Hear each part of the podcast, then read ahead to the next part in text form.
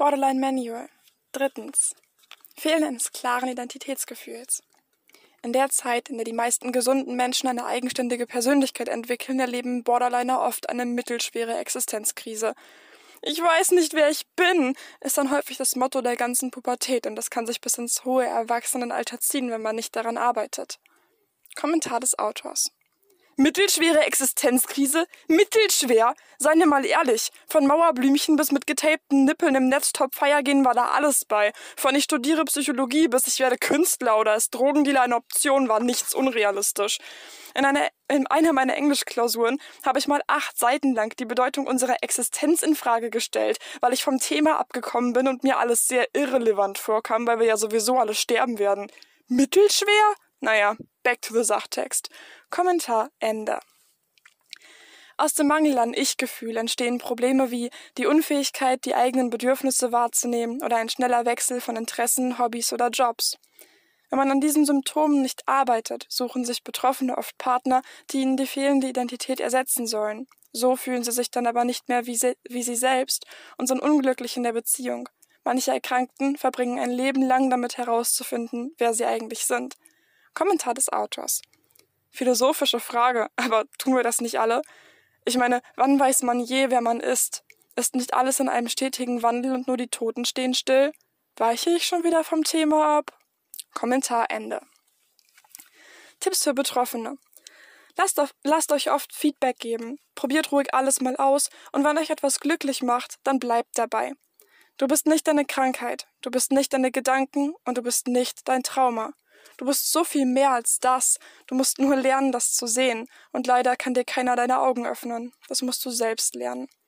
Vielleicht hilft es dir, ab und zu aufzuschreiben, wie du dich selbst wahrnimmst, welche Eigenschaften du an dir magst oder was besonders oft andere, was andere besonders oft an dir loben, aber auch kritisieren. Arbeite bei Bedarf an letzterem. Tipps für Angehörige. Es mag von außen komisch wirken, wenn jemand sagt, er wisse nicht, wer er sei.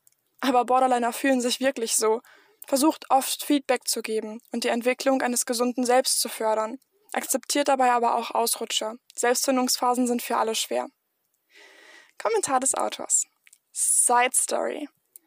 Ich möchte hier gerne eine kleine Anekdote meiner Mutter einfügen. Als ich aus Kapitel 4 Fehlen eines klaren Identitätsgefühls vorgelesen habe, hat sie etwas gesagt, was ich schon fast wieder vergessen habe. Ihr Tipp an alle Betroffenen war ganz konkret. Zieh keine zerrissenen Strumpfhosen und zu kurze Röcke an. Sie bestand darauf, dass, dass ich das in die Ratschläge mit aufnehme. Das bezieht sich darauf, dass meine Mutter, als ich 17 war, tatsächlich bei der Schulleitung antanzen musste, um zu erklären, warum ihre Tochter in solch aufreizenden und für die Schule nicht angemessenen Klamotten zur Schule ginge. Man sagte tatsächlich, ich würde das männliche Lehrpersonal damit ablenken, aber wir wollen an dieser Stelle keine Debatte über Sexismus starten. Nun, man muss dazu sagen, dass ich auch schon zerrissene Strümpfe mit Strapsenhaltern getragen habe und meine Strumpfhosen regulär mehr Loch als Hose waren, aber. Aber.